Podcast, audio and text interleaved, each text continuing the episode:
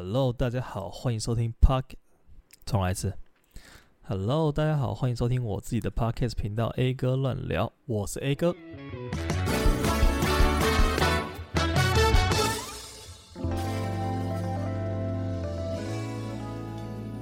呦呦呦，这感觉好生疏。我 不然一个不小心停更就停更了两周，哎哎，你真的要小心，这个懒惰魔鬼是真的会一缠上你就不会放手的那种感觉哦。好，反正这两周呢，我去了蛮多地方的。我去了呃苗栗露营，然后我昨天才刚从屏东的某一个就是吃下午茶可以很放松休闲的地方回来。然后我还去逛了市集，然后我还去就逛了另外一个市集。好，反正这这这这两个周末我跑了蛮多地方这样子，然后觉得哇，原来生活是可以这么放松啊，你知道吗？因为我最近这一阵子我其实工作蛮忙的，呃，那原因也就是因为我很缺钱，这原因太直白了吧？好，总之呢，就是我前一阵子在我的这个工作的硬体上面，因为我是做剪辑的嘛，所以我的电脑其实已经弄了好几年了，然后这个电脑是。大概可能四年前或者是几年前买的这样，然后那个设备有点老旧了啊，然后就是整个会影响到我的工作进度啊。你可能开一个什么东西就闪退啊，然后你可能丢一个大的档案进去，然后就跑很久什么，反正就是让我的就是这个血压不断的飙高的其中一个原因之一啦。对，然后另外一个是体脂肪，对，然后反正呢，呃，就是有有鉴于此呢，我就想说来换一个我的工作设备好了。但是其实我思考了很长一段时间，因为。毕竟是呃一笔钱要花嘛，然后这笔钱其实也不小，因为我想说，如果要换设备的话，就是一次把它换到够这样子，那你就不会以后还要在那边啊这个东西不够要升级，这个东西不够要升级，就是种种的麻烦这样。我就想说，就一劳永逸不就好了。然后我就买了，然后我这个电脑呢，就是买了一台呃笔电。那为什么选笔电呢？那个原因就是很简单啦，就年底的时候我要去出国嘛。那大家前面有听过我的节目的观众也知道，说哎听众对，不好意思，我讲成观众。好，大家应该没人在乎。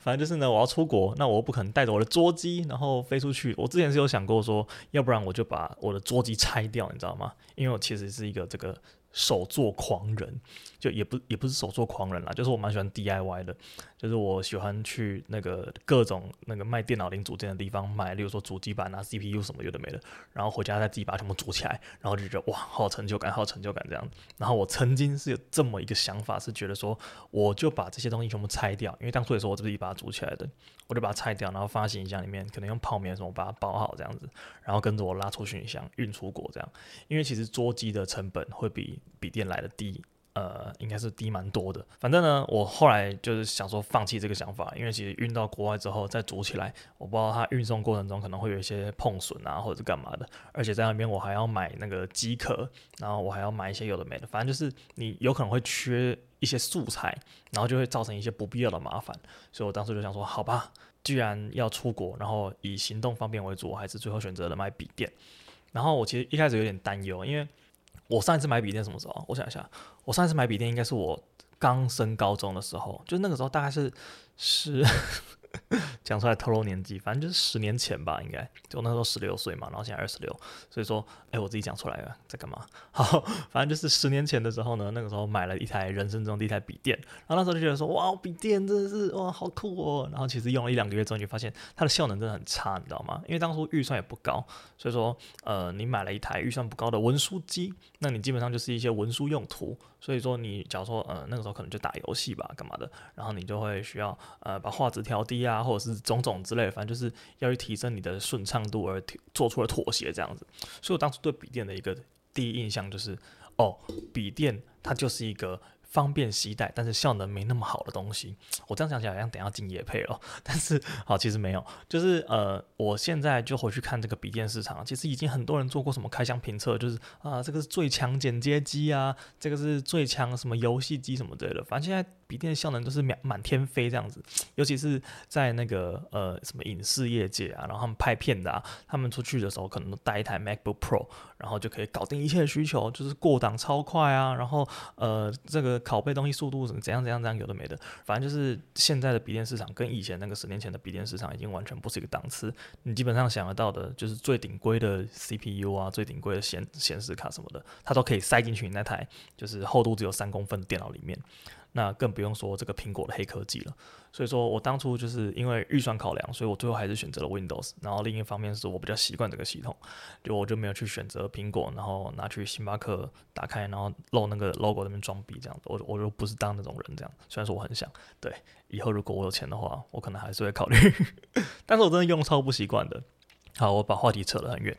所以呢，我后来就买了一台这个来自我们国产品牌华硕的那个 ASUS 笔电。然后我目前为止使用下来，我已经用了大概一周多两周，我自己的体验性的是非常的满意啦。就是我真的觉得这一台可以陪我再走个五年，应该不是什么太太大的问题。这样子，好，那我刚刚说我因为花这个东西花了，呃，买这个东西花了很多钱嘛，所以我就需要接很多案子。对，就是呃，没办法，一定要做出的牺牲。但是你知道，一台好的机器让你的这个工作变得更顺畅，它还不香吗？对不对？那前前后后总共就花了加这台电脑，然后一些哩哩抠抠的周边，因为我到时候还要买一些，呃，例如说，呃，储存东西的 SSD，就是我的硬碟这样子，所以说还要再花个几千块这样，那大概就有个差不多十万块左右吧，反正就是一个这个开销大缺口塞在那，对，所以说我前一阵子工作了很努力，然后再回到第一个话题就是。我出去放松了一阵子，对，所以说这就是为什么前两周大家都没有听到我的节目啊。，OK，好，终于把我这个停更的理由给讲完了。对，是理由，其实主要原因就是因为懒惰了。好，那我先从我最一开始讲到的这个市集开始讲好了，因为其实高雄最近有很多的市集。就是不管是什么生芝士啊，或者是平常在博尔办的那种常态性的市集、常驻性的那种，我觉得是非常的不错诶。因为高雄最近不知道是呃活动很多还是演唱会很多的关系，就是把人潮全部带进来了。我相信在高雄的朋友们应该也有感受到，就是我们平常不用排队的店，它都要排队了呢，非常困扰哦。好，然后反正最近都去了很多市集，就是连续两个礼拜我都有去逛。然后其中一个就是生芝士，它。就是一个日本的市级品牌吧，应该是这样吧，因为他都写日文，然后跑来那个高雄的那个美术馆，叫做内惟艺术中心那边办了一个超级超级大的一个市集。然后呃，里面就是有点像是一个沙尘暴的现场，因为它那个土很多，然后每个人那边走，然后通风不是说非常好，然后就把整个会场弄得非常的呃很很中东风格。之外呢，其实整个市集的风格，呃，整个市集的内容是还蛮蛮可爱，然后蛮不错的。就是如果你没有去逛的人，就知道我讲什么。对，但我主要讲要讲的不是这个，我主要讲的是在下一个我在那个博二那边逛的那个市集。那其实博尔那边有市集，就是好像就是每个周末都会有一些人出来摆摊吧。就是我觉得那边弄弄现在弄成那样子还不错啦。就是以前博尔那边好像也没有那么繁荣吧，就是可能大家会在那边呃放个风筝什么，但是其实摊贩没有到很多。那现在因为加了那个市集的关系，我那天去的那个是什么小人物市集嘛？就这个市集品牌大家应该也蛮熟悉的。对，然后其实现场就真的是很多人，虽然说那个整个。活动的区域并不是说很大，但是呃，就是还是蛮多人在逛的这样子。然后我觉得市集这地方就是一个很恐怖的地方，你知道吗？它就是把你的花钱的欲望非常的合理化，就是你到了那个地方，你走进去了，然后你也不会觉得哇，一颗马铃薯要卖一百五，非常的贵，就是你还是很愿意把你的钱包打开，然后把里面红色跟蓝色东西抽出来，一直给店家，一直给店家，一直给店家，就至少我这种脑波很弱的人是会这样做的，对。然后市集就多半是卖那种可爱的小小的东西，然后你已经拿在手上的时候，那个店员就会跟你疯狂输出，因为通常他们都是一些呃可能创。创作者啊，或者是那种原创商品居多，然后可能老板本身就是设计这个东西的人，所以他可以跟你分享很多他的创作理念呐、然后这个东西什么东西很困难呐、然后这个东西特色在哪里，就是他跟你讲的时候，他语带真诚，你知道吗？就通常你进去 New Balance 的时候，他可能就是个打工仔，然后他推荐你鞋子的时候，他有哦，这个就是我们店里面卖比较好，就是一个一个拽脸，那你也不会觉得怎么样，因为你知道他就是来攻读的。但是眼前对到这个市集的老板的时候，你就知道他是就是花的每一分心血都在你手上当那个产品的时候，你就会觉得我好像真的有把它买下来的理由。就就算我买了这个东西，只是因为它可爱，我接下来买回去可能觉得放在那，它就变成一个小废物。但是你还是不由自主的会从你的钱包里面打开，然后拿出钱来付给他，而且你也不会觉得那个呃费用很高，因为它通常都是小东西嘛。像我前面说的，对。然后呃，就是它就是一个让你花钱的非常合理的一个地方，一个场所，而且附近四周人又都在花钱的时候，你又觉得说，哇，我不过就是他们其中一员而已嘛，这也没什么嘛。对，反正你就是这样说服自己的，让自己的脑波在逛市集的时候降到最低，你知道吗？好，然后我也不例外。就我那天去的时候，我想说，我带个相机出去，然后拍一点画面，这样就是市集的那种感觉，然后可能剪成一个小短片，然后就是好玩这样子。然后就我到那个现场之后呢，因为我拿那个相机，然后就在那边取景这样。然后取景取完之后，我就看到旁边一间卖香水的店，然后走过去，走过去问他说：“哎，那那个他们就拿那个香水给我说，哎，我们现在这这款怎样怎样怎样，反正就像我前面说的那样，他们就非常的真诚，然后就是。”给你一个很诚恳的眼神，这样，然后开始就跟我攀谈，那，哎，你是工作人员吗？因为他们可能看我穿黑色，然后又拿相机，我说，哦，没有没有没有，我是我是观光客，然后就说，哦，没有没有，我是单纯兴趣这样，然后说，哦，是哦，因为我刚看你那边好像蛮认真的，我想说你是工作人员，帮忙在记录活动还是什么之类，我说，哦，没有没有没有，我就是来逛逛，然后我就开始跟他聊，因为不知道为什么我刚好最近就是也。也有想要看香水的这个这个想法，然后他就刚好出现在我面前，就是他跟 Google 的演算法一样嘛，就是他知道我要什么，然后就摆在我前面这样子。好，反正我就闻了，然后我真的觉得这世界上最强的推销员、商品推销员的种类，如果要选的话，我可能香水推销会放在前三，你知道吗？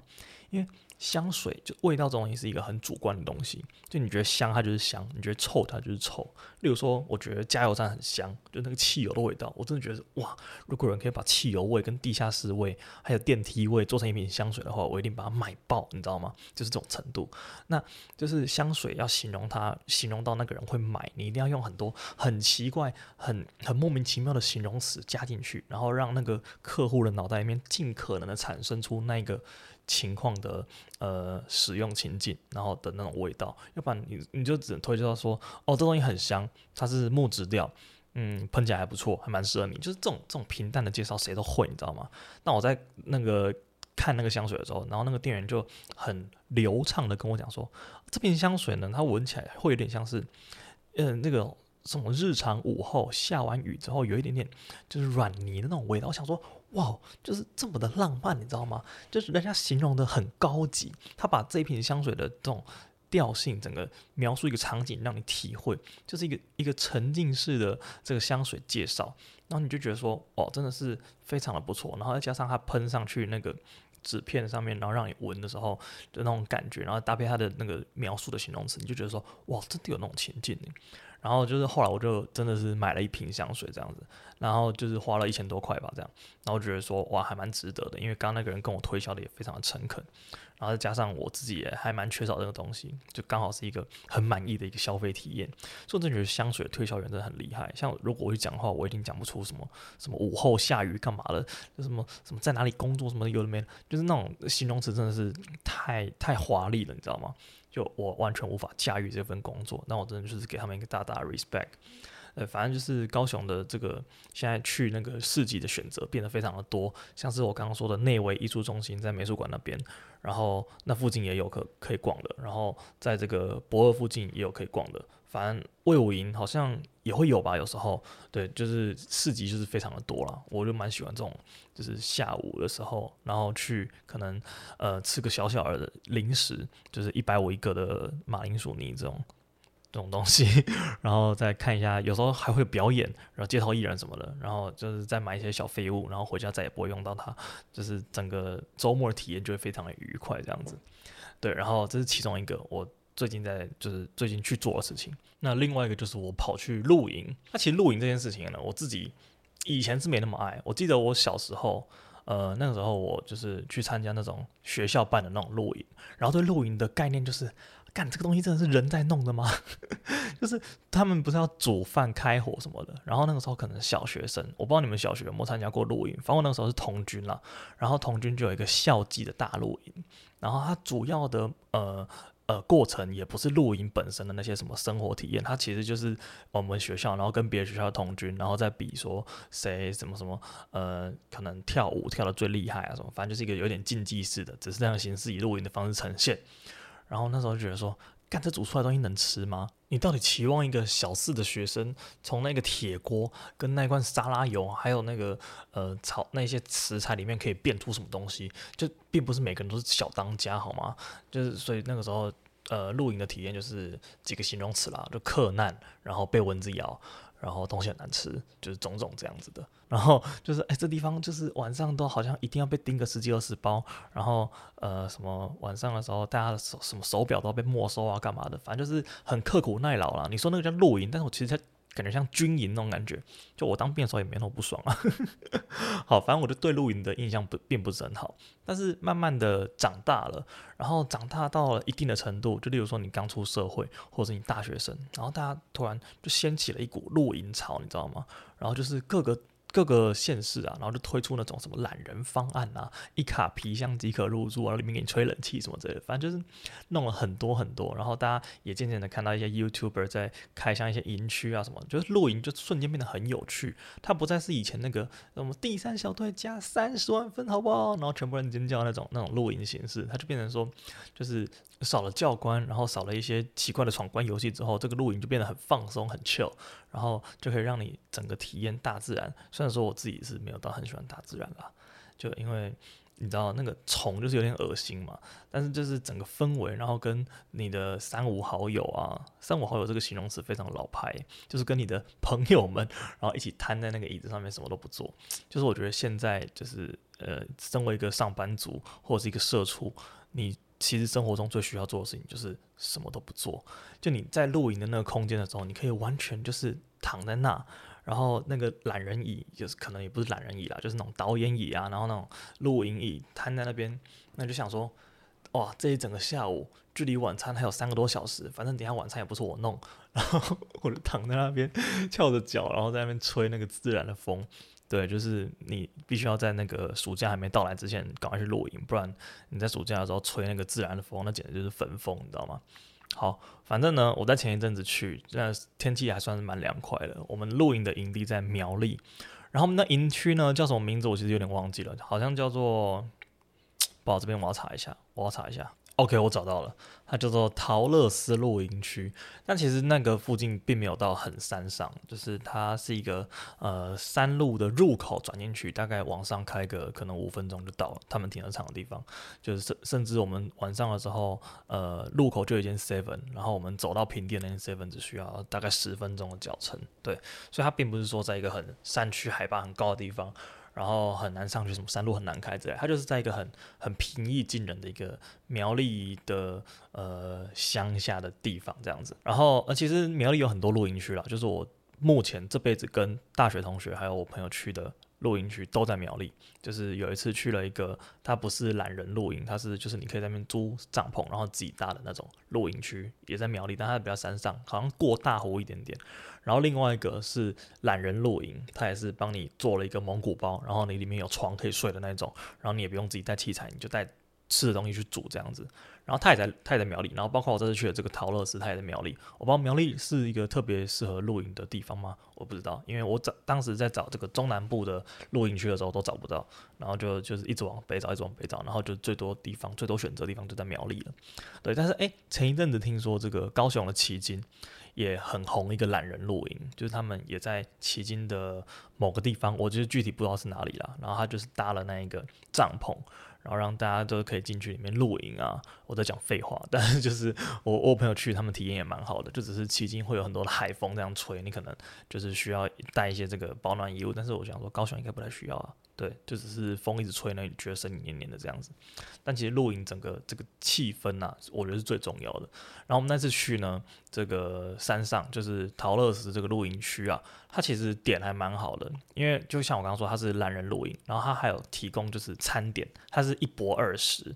就是你晚餐它有提供你一个套餐，就是它有烤肉、火锅，然后还有什么呃，他们的那个。辛拉面是免费送的，就是他一开始给个四包，然后你如果不够的话，你可以再去跟他们的那个这个柜台这样拿这样子。但我不太确定是因为我们平日去，然后当天只有我们两组，还是因为呃他本来就有这个服务了。对，然后我们总共下来一个人好像是我们是七人套餐，就七人套餐一个人好像是一千六之类的吧，还是两千？就我我很不负责任的提供一个数字啦，但是大家可以去查一下，如果兴趣的话。对，然后它的点也不错，它不会太山上。就假如说你对山路有一些就是有些恐惧的话，它不会太山上，就是很好找这样子。我觉得它的厕所蛮干净的，它厕所就是有点像小木屋搭起来那种感觉。但是他们那个晚上的时候，因为他们毕竟还是在就是乡下嘛，然后他们的青蛙还蛮多的。就我们晚上玩桌游玩到半夜三点多的时候，然后突然听到啊。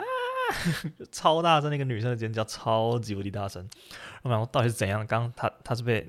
就是发生一些什么意外什么之类的嘛？反正我们全部人都过去厕所里面看，然后包括他们那一行人在洗澡的两个男生也走出厕所外面，然后就就听到，因为那女生没有开门，然后两个男生就拖着上半身这样，然后身上可能还有点泡泡这样，然后出来干嘛？到底是怎样？为什么洗个澡可以叫那么大声？然后就是那个女生的那个呃洗澡的那一间里面有一只青蛙。对，反正就是就是因为大自然嘛，就是很不可避免。但就是说，他们的环境其实还不错。然后他们那边有一个很可爱的小小的菜园，然后他们就叫做开心农场，就他们会提供这个来的旅客可以去那边捡菜来吃，就真的是 Facebook 的那种偷菜园的那种那种环节，你知道吗？就我也是在那一天才发现，原来小黄瓜这个东西，它的外皮是刺的，欸。就小黄瓜，我不知道大家有没有去超商买过，就是应该都有买过超商的小黄瓜吧。超商的小黄瓜它都是有点像处理好的，就它外皮摸起来，呃，虽然说没有到很光滑，但是它就是一个平整的外壳。就是我到现场去摸的时候，发现它很刺，就摸起来就有点像是小型的仙人掌那种感觉。我不知道你们有没有真的摸过，还是我摸的那品种比较特别，但其实煮起来是不错吃了。然后还有我们在那边挖菜啊，就是那种什么生菜可以包那个烤肉这样吃的，就蛮有趣的一个体验。这样子，就你去那边，你除了他们提供给你的晚餐的食材之外，你还可以自己去拔菜。然后因为我们去的时候，他们刚好在换那个菜园的种类，所以说其实菜的种类没有到很多，就里面只有生菜，然后香菜。但是香菜这种邪恶的东西是不太适合出现在桌子上的。然后小黄瓜，然后还有莴苣，但莴苣呃好诶，没有。跟那个茼蒿啦，山茼蒿，然后我们后来就拔了一点生菜这样子，反正我们主要是要吃那个火锅嘛，对，然后哦还有丝瓜啦，对对，就这几个这样子，好，然后反正就又回到这个露营的营区，然后我觉得露营就就真的蛮爽，就是你可以抛开所有的一切，就是城市的喧嚣啊干嘛的，然后在那边发呆，然后跟朋友玩你的桌游，就感觉就是非常的不错，就我近期还蛮喜欢去亲近大自然的，就除了这个昆虫的部分。可以必要之外，哦对，然后我们晚上我不是说我们去山下的那个 Seven 买东西吃吗？然后我们在路上看到一只被压扁的蛇，诶，就我我这辈子还没有看过，就是有一个活生生的蛇在路上。虽然说我们看到那只蛇已经死透透了啦，但就是嗯，第一次亲眼看到蛇也是蛮蛮蛮惊恐的，对，就是。在路上的，虽然说已经变得小便了，对，好，反正呢，这就是我的这个露营的小体验，就是蛮蛮推荐大家的。但是它就是，假如说你很想要露营，然后你又不想要说你真的在那边你知道吗？就是在那边把帐篷拆开啊，然后最后还要收。我真的觉得露营最麻烦就是收东西，但是人家都已经帮你搭好了，然后整个这个客厅啊也那种什么餐具也帮你传到边边这样子，就你会觉得说，哇，这真的是在放松的。就是我相信很多人不喜欢露营的其中一个原因，也是因为你要拆帐篷、收帐篷什么的。然后，因为我之前有跟朋友在这个合欢山上面露营过一次，然后那一次就是我们自己带器具，然后我们那个时候虽然说当天当下的那个露营的氛围也是很好，然后煮饭什么的大家都很开心，但就是。前置准备准备超级久，我跟我朋友两个人在那边，就是把露营的帐篷全部塞到车上啊，然后器具全部塞到车上，我们可能花了两三个小时在那个停车场里面，然后忍受那个闷热。虽然说停车场很香啦，就是你知道那种停车场的香味，对，这个之后再讲。然后，然后收了之后也是一样，就是早上可能一大早，呃，八九点你起来弄早餐，弄完之后，因为接近中午，他可能就要。退出那个营区了，所以你就要开始收拾。然后那个时候又是顶着大太阳两三个小时，虽然说在合欢山上面就太阳还是很大，就是你的那个头还是会被晒到整个发烫这样子。对，所以我觉得不用收的懒人露营真的是时下最推荐、最流行的一个玩法。对，如果大家也知道一些营区不错的，而且尤其在中南部的，也可以推荐给我，因为我还对这个事情还蛮有兴趣的。然后那个露营就隔天，因为我们睡在那个蒙古包里面，然后早上就是一大早，可能七点多我就被晒醒了，因为其实前一天我们玩玩桌游玩得非常晚，玩到可能大概快五点吧，然后去洗完澡之后睡觉，然后才过一两个小时马上就被晒醒，因为真的太亮了。所以我觉得如果你想要找那个营区，你可以好好睡觉的，你建议你可以找那种有棚子的。那你如果有这个睡眠的需求，我觉得你可以戴个眼罩，或者是你们就干脆找有遮雨棚的地方，可能会比较好这样子。这个露营的部分就这样推荐给大家，不知道为什么突然推荐起露营了。然后我比较想要就是跟大家分享，就是我昨天就真的是在昨天而已去的一个那个，它也不是山区哦，它就是一个呃可以在那边。喝下午茶，然后吃点心的一个小地方，但它特别的是，它有它也有提供帐篷，就是可以让你换一个环境。就通常那种呃景观咖啡厅，它可能就是户外的桌椅啊这样。但它那个就是有比较给你一点露营的那种沉浸感，然后它就是让你在那个蒙古包里面，然后他们里面蛮贴心的，就是有冷气。我觉得有冷气这个真的是，这真是最棒的一个 part，你知道吗？因为其实台湾它并不并不冷，然后那个地方又在屏东。然后我们白天就顶着大太阳，现在是四月底五月初，然后呢，其实天气已经开始变得超级热了。然后你下午三四点进去那个蒙古包里面的时候，如果它没有冷气，它简直就是会把你热到整个发疯，你知道吗？就是那那已经不是蒙古包，那已经变成汗蒸木了。对，所以我就觉得它那个冷气是一个非常人性化的设施。然后这间这个可以野餐的地方呢，叫做良田集市。呃，粮就是粮食的粮，然后田就是那个种田的田。你你这样查一下，应该就查得到那个地方了。那如果想要去的人呢，可以提早预定，因为他那个蒙古包有个好处，就是它是不用钱的。就那个帐篷预约，它居然是不用钱的。就你打电话过去，如果他们还有的话，就帮你安排。所以我觉得就是呃，非常推荐大家去那边体验一下，因为其实这是一个。蛮蛮蛮蛮划算的一个选择嘛，对吧？就是它只需要一个入园费，他入园费要一百还一百五吧，反正就是那个门票收了之后，你可以在那边点抵消，他每个人抵消是一杯饮料，然后就可以抵掉那个消费这样子，然后再再加上你租的那个帐篷是不用钱，就整个就很，你只要花少少钱就可以去那边非常的放松，这样就很推荐大家去。然后晚上还可以有萤火，然后可以在那边呃看表演，他有时候会有那个什么驻唱乐团这样子，对，就还蛮。蛮也是一个蛮放松的地方，然后我们去就真的是没干嘛，就是在那个帐篷里面，我们的蒙古包里面还有放几个大的蓝骨头，然后就在那边躺在那个蓝骨头上面，就是整个就是放松休息。因为你知道这个上班族的压力非常的大嘛，就是你没领什么钱，但是但是你做很多工作，然后那个老板靠北什么的，反正你就躺在那边，你完全不会想动，你就会在那个那一刹那就是。完全享受蒙古包里面的冷气，然后还有外面的这个韩团的音乐，然后在那边就是你知道休息这样子，然后觉得哇，这个世界真的太美好了。尤其是明天还是遇到这个劳动节连假，你就觉得哇，很很开心这样子。所以说这两个露营的好地方，露营野餐的好地方，推荐给大家。对，如果大家有去过的，也可以在下面分享一下你们自己的心得这样子。好的，那接下来呢，就来到我们这个很久没有进入的单元，就是听众回馈的环节了。那今天有一个听众留言说，啊、他是瞎逛，他说好不容易又找到一个乱聊的频道，轻松有趣，直觉续听，已加入订阅喽，希望可以持续维持乱聊风格，小爱心，谢谢你，谢谢你的支持。那。好，我会就是 努力更新，好不好？那接下来呃，我们应该会有更多的这个旅游的呃分享，因为在这个七月底八月的时候，我要去日韩十二日游，然后在年底的时候我就要去爱尔兰，然后到时候会有很多这个旅游的环节，那也可以跟大家分享一下之间遇到了一些好玩的事情之类的，对，所以说谢谢你的支持，好。那今天最后一个环节就是我们最熟悉而且最期待的这个美食推荐了。那其实美食推荐呢，就直接来分享一个我昨天去的那个餐厅，就在我去完这个下午茶的蒙古包。呃，舒适的小园区之后呢，我们一行人呢就前往了在山地门的一间餐厅，叫做居高。那居高就是那两个字嘛，居高的居高。OK，介绍的非常的不好。好，总之它就是一间点菜的那种台菜的餐厅，然后它就在位置就在山上，就它它的是那种露天的景观餐厅，它可以直接看到夜景的。但其实它离屏东市的夜景有点远，因为屏东其实。呃比较靠近三地门的地方没有什么电灯了，所以它其实也没有什么夜景可以看，就是比较远的地方可以看到一点屏东市的灯火这样子。对，然后它主要就是它的餐真的是非常的好吃，然后我们又订了一只它的烤鸡，它的那个金黄烤鸡，一只七百块，我觉得非常非常的划算，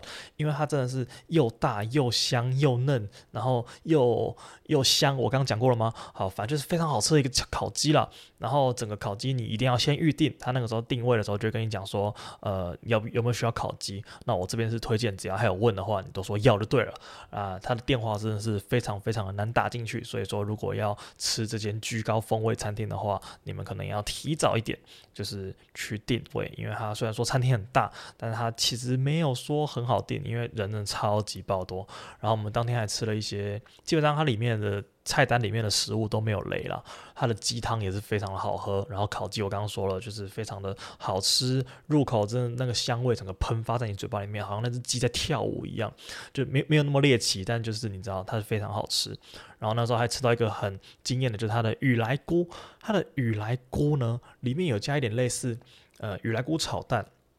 加点类似麻油的东西来提香，然后整个让你的呃嘴巴、口腔里面到鼻腔味道都散发出来，你就觉得说这个东西真的是非常的顶。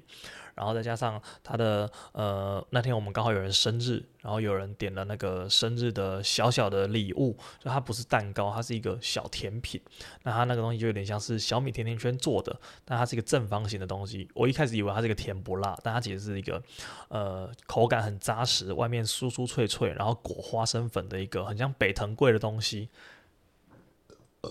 算是一个特色料理吧，然后是菜单上面没有的，就你如果生日的时候才会送给你。那我不知道它这个是不是持续性的。总之那个甜点非常非常的好吃，然后它的东西，它的菜也炒得不错，就是不雷啦。然后如果你们刚好在三地门，然后又想要去景观餐厅的话，因为它其实中午就有了，所以中午的时候应该景色会比较好看一点。因为晚上就真的蛮黑的，然后它的停车场也在一些很恐怖的位置，就是三地门上面，呃，有开个大斜坡下去啊，然后就是里面都很黑，这样都看不太到，所以晚上的时候就是比较。不是吃景观的，那可能中午会比较好看一点，晚上看不到什么东西。但它东西真的是非常的好吃。然后它在 Google 上面评价非常的高，好像什么四点八颗星，一千九百多则评论，就它真的是公认的好吃的这种呃台菜的餐厅这样子。然后我觉得必点的就是烤鸡啦，然后刚刚说的那个。鸡汤也可以点，我鸡汤是点那个蛤蜊蒜香鸡汤，然后另外一个必点的就是那个雨来菇炒蛋，然后还有它的呃，那什么什么金沙中卷也不错，反正就是可以点的，你都把它点点看就对了。那我们那天大概吃，而且它分量并不是说很小，它分量是很大的。我们这样吃下来，一个人才一个人才多少？总总共好像才一千九百多，我们五个人，然后我们点了六菜一汤，然后还有它的一个饭，它那个饭非常好吃，是叫做什么葱油什么蛙哥拌饭的，反正它就是一一碗饭，然后里面有用一些葱啊，然后加一些呃他们的一些什么油啊，然后拌在一起就很有味道，就是你可以把它想象成有点猪油拌饭那种感觉，但它更香这样子。对，好，很推荐大家去吃这个居高风味餐厅，就在三地门。如果有兴趣的朋友们，可以吃一下。好，那我看这个时间嘛，差不多啊，那我们就下个礼拜再见喽，拜拜。